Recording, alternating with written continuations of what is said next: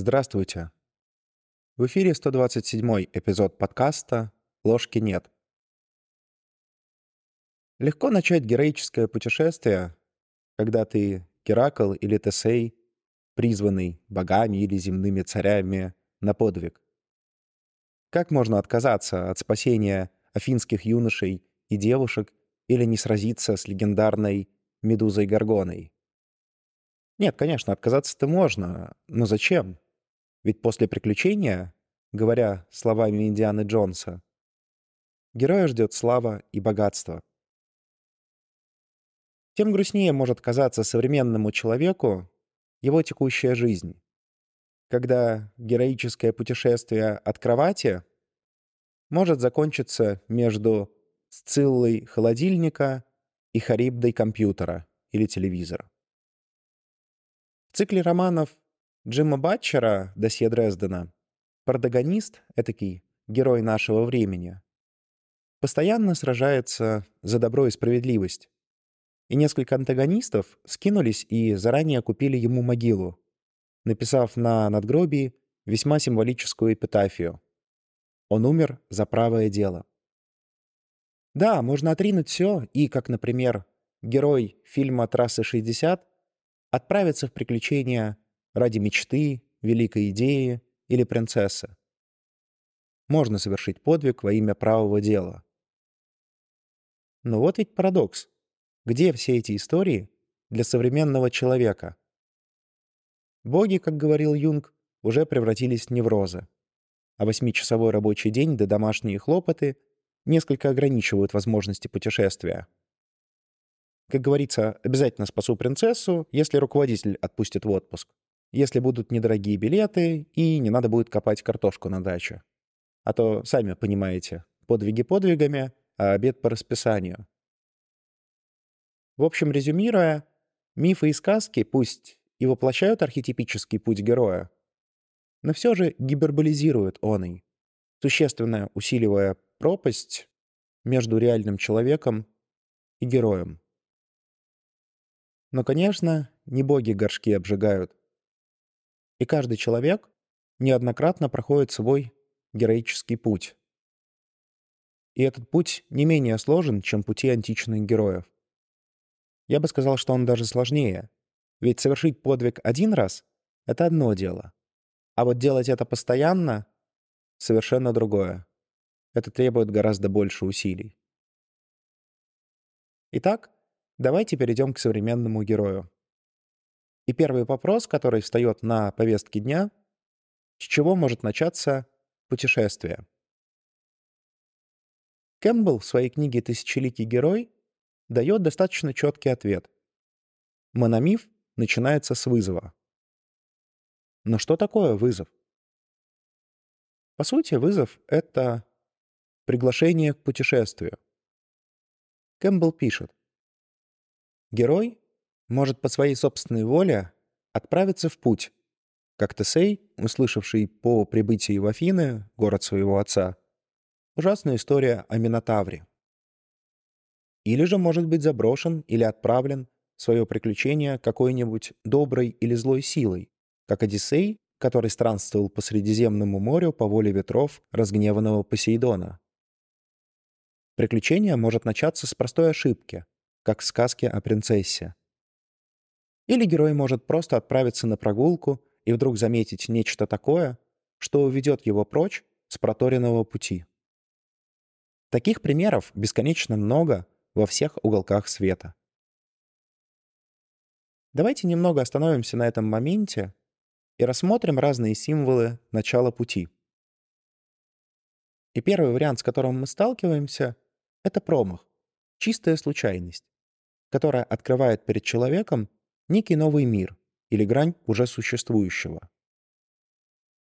До этого человек мог не подозревать, что за пределами обыденности есть нечто, чего он не знает.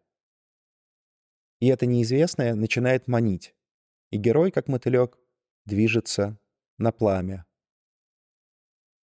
Второй вариант — это появление предвестника. Это некоторый персонаж, реально существующий, как в легенде о Будде, или существующий в субъективной реальности сна. Предвестник явно или неявно приглашает эго к путешествию. Его функция двойная. Он выступает и как триггер, и как проводник, по крайней мере, на начальных этапах пути. Третий вариант — воздействие судьбы. Часто мы видим в античной мифологии, вспомните, например, Одиссея, когда по воле судьбы или богов человека вынуждают отправиться в путешествие. В этом случае вызовом выступает что-то сверхъестественное. Это может быть предсказание, пророчество, вспомните, например, Гарри Поттера, или даже непосредственная встреча в объективной или субъективной реальности. Судьба кажется более неприятным вариантом, так как как будто бы она лишает человека выбора. Однако на самом деле во всех вариантах выбора-то у человека не так, чтобы и много. Просто где-то это легко видно, а где-то нет. По этой причине я позволю себе добавить и четвертый вариант — добровольное путешествие. Герой в результате рефлексии может самостоятельно начать новый мономиф, даже не имея прямого на это вызова, а создав свой собственный внутренний. И это, кстати, очень хорошо ложится на экзистенциальную трактовку понятия личности в контексте свободы. Отлично. Мы с вами разобрали несколько возможных символов начала пути. Но это все еще выглядит несколько абстрактно и неприменимо к современному человеку. Давайте попробуем исправить это опущение. Чтобы как-то структурировать дальнейшее изложение, я предлагаю вначале задуматься над вопросом, а где появляется вызов? И тут я вижу три возможных варианта. Первый вариант — он появляется вовне, в виде случайного внешнего события, внешней информации и прочего. Второе — он появляется внутри, в бессознательном, будь то сновидение, фантазия, чувство. И третий вариант — на границе сознания. Это может быть связано с рефлексией, принятием решения, выбора и прочего. Теперь, имея эту структуру, давайте попробуем поразмышлять, как может выглядеть современный вызов. И начнем мы с первого варианта внешнего фактора. Итак, в этом случае Приглашение к путешествию возникает извне. Частым вариантом тут является, казалось бы, случайное, а в реальности, конечно, синхронистичное событие. Что это может быть? Тут множество вариантов. Например, человек случайно сталкивается с другим человеком, который меняет его жизнь.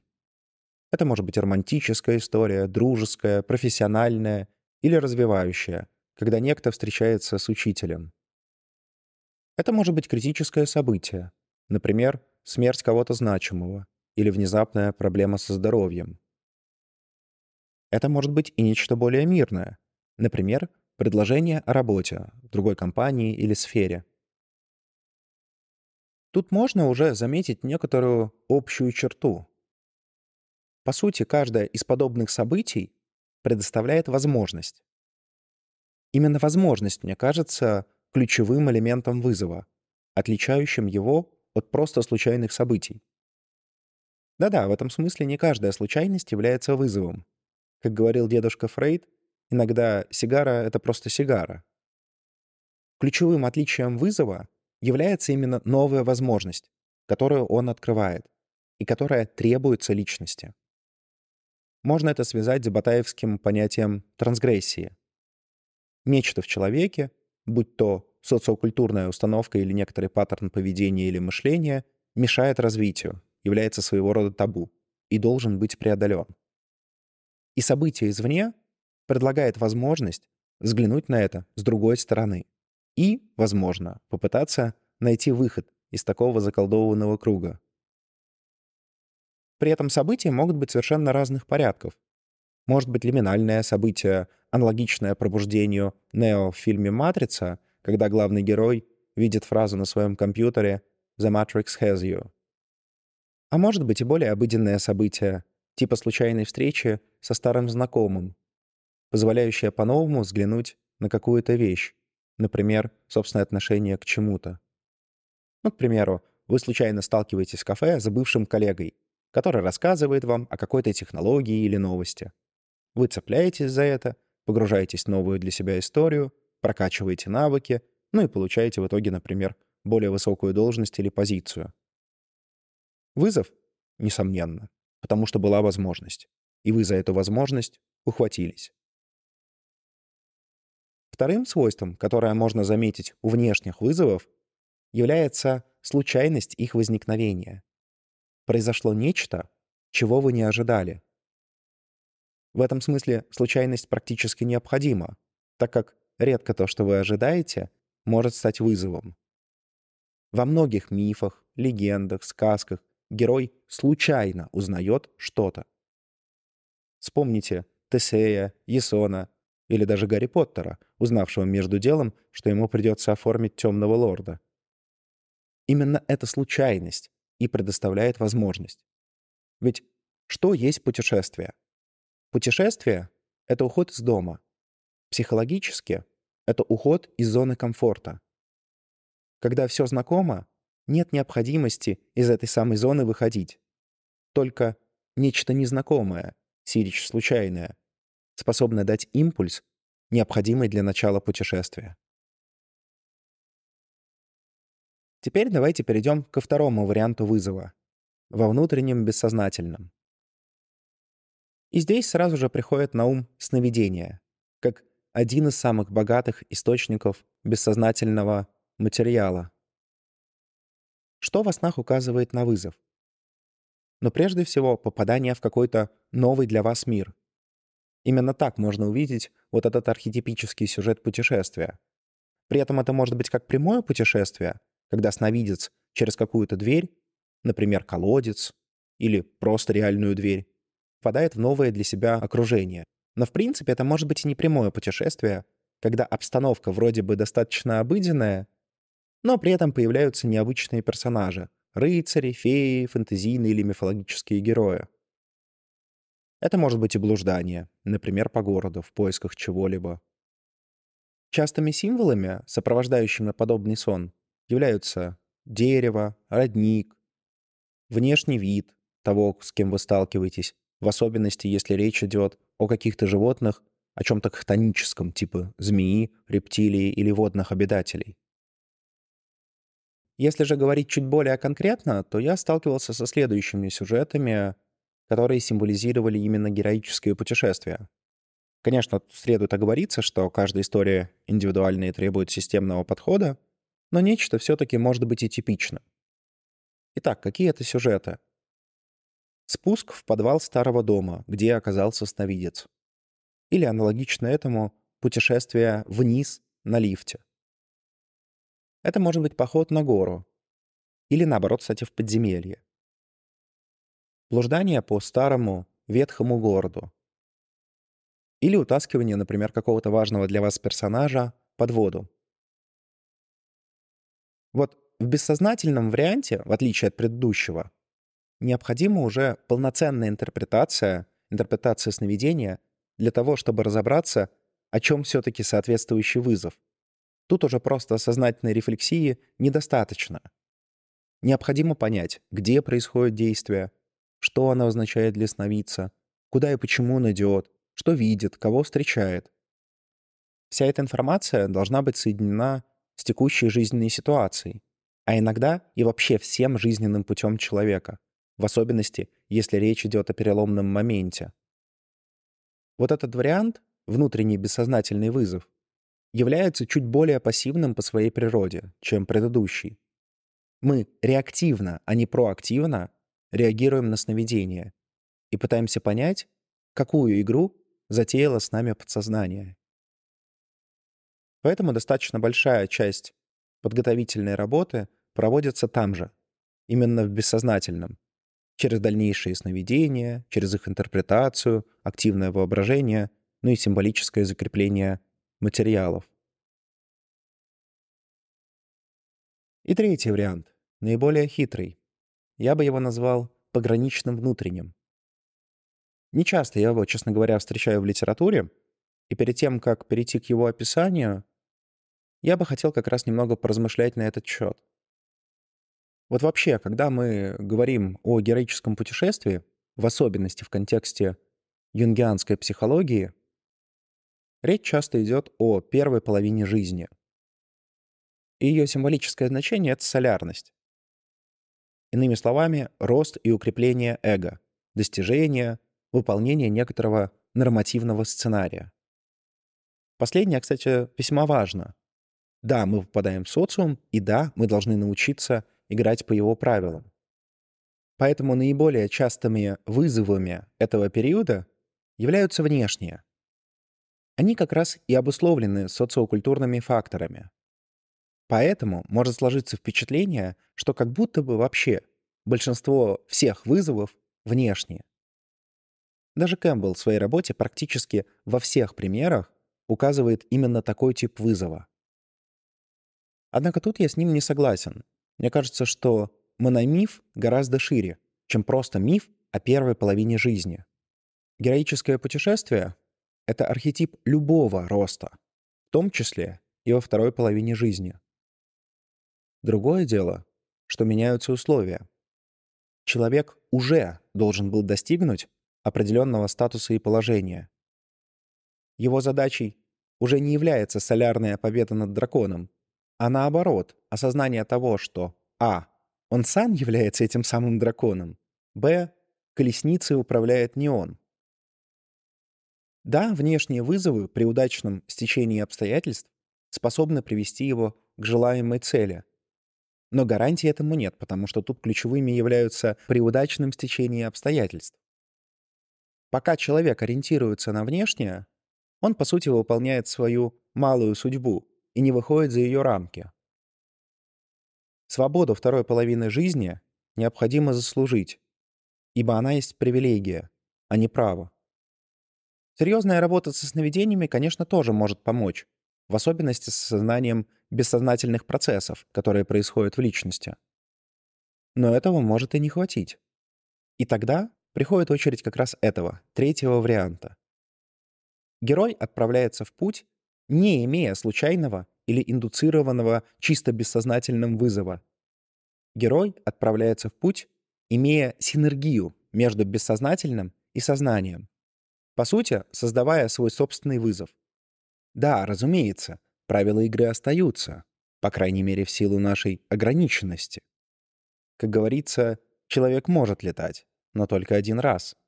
Закону гравитации без разницы, во что вы верите. Но можно летать на самолете, параплане или воздушном шаре. Вызов, пусть и присутствует неявно в ситуации, тем не менее активно создается с помощью эго, которое в дальнейшем и способствует его реализации. Это ключевое отличие третьего варианта и, как следствие, героического путешествия второй половины жизни. Здесь я уже не могу привести очень простых и понятных примеров, так как подобный мономиф строго индивидуален. Но все-таки ключевой ингредиент есть. Это выбор. Выбор, который совершает эго. Выбор дальнейшего жизненного пути. Выбор участвовать в определенных событиях или отказаться от них. Выбор подчиняться судьбе или противостоять ей. Выбор — начинать нечто новое или сохранять старое. Выбор рождает вызов, который впоследствии трансформируется в путешествие. Разумеется, наличие этой опции не отменяет все предыдущие. Даже во второй половине жизни остаются истории, которые требуют реактивного поведения, реакции на внешние или бессознательные события. Невозможно охватить все возможные ситуации за первую половину жизни. Долги останутся, и за долги придется заплатить. Но при этом появляется и вот эта новая опция, которая и может привести к настоящей свободе. Об этом этот третий вариант. Резюмируя вышесказанное, давайте еще раз кратко пробежимся по основным переменным в уравнении. Вызов — это приглашение к героическому путешествию. Для внешних событий характерны случайные ситуации, но при этом наличие некоторой новой возможности, выводящей человека из зоны комфорта. Не каждая случайность есть вызов, необходимо либо повторение, либо связь с жизненной историей человека. Для бессознательного вызова характерно возникновение типичного сюжета во снах или иных подсознательных материалах. Это может быть путешествие, спуск в подвал, блуждание почему-то, в особенности старому и ветхому. Типичными символами являются деревья, вода, подвалы, колодцы, иные туннели, рептилии и так далее. Эти два типа характерны для всей жизни, и в особенности для ее первой половины, где героическое путешествие направлено на реализацию одного из нормативных жизненных сценариев.